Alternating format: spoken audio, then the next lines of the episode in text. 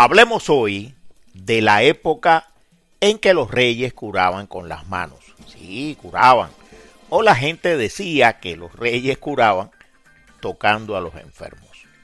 Pero comencemos con una anécdota. El 30 de enero de 1649 amaneció en la capital inglesa, en Londres, un día encapotado y muy frío. No obstante, en la explanada del castillo de Whitehall, junto al río Támesis, se agolpaba una compacta y abigarrada multitud. Estaban allí para presenciar y dar fe de la ejecución de Carlos I, el hombre de 48 años de edad que hasta muy poco antes había sido el rey de Inglaterra, de Escocia y de Irlanda. Pero además de asistir esa mañana al poco común espectáculo de ver ajusticiar a un rey, muchas de aquellas personas buscaban algo más. Buscaban un milagro.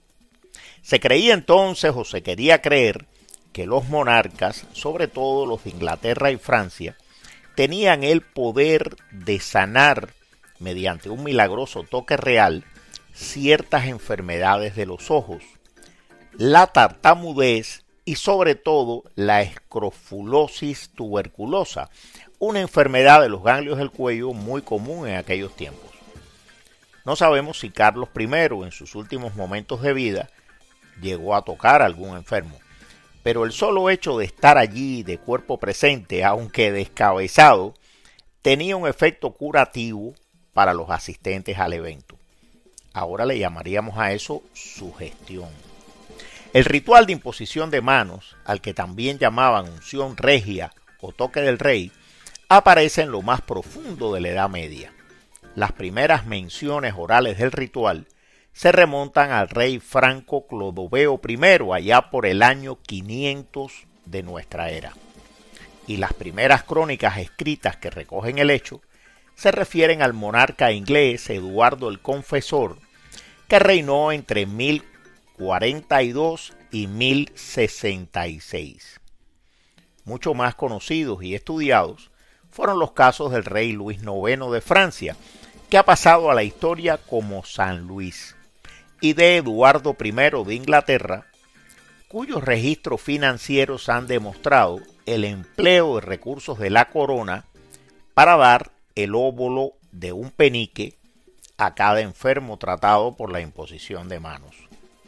Se practicaban dos tipos de ceremonias de imposición de manos.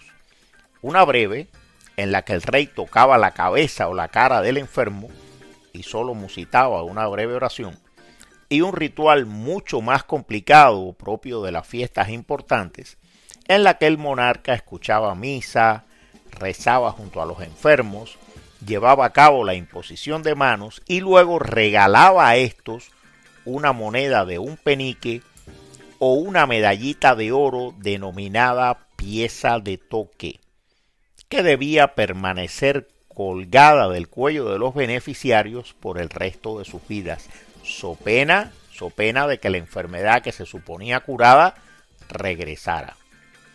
Isabel I de Inglaterra, hija de Enrique VIII, una reina protestante, no creía en la efectividad de esta ceremonia, pero la practicaba, para demostrar que a pesar de su cruenta pelea con el Papa de Roma, mantenía los atributos de la realeza.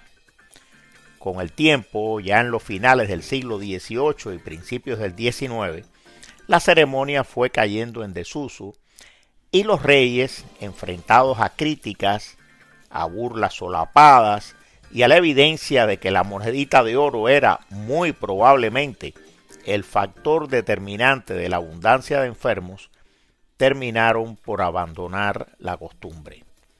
La última imposición de manos conocida en mayo de 1825 fue llevada a cabo con motivo de su coronación por el monarca francés Carlos X.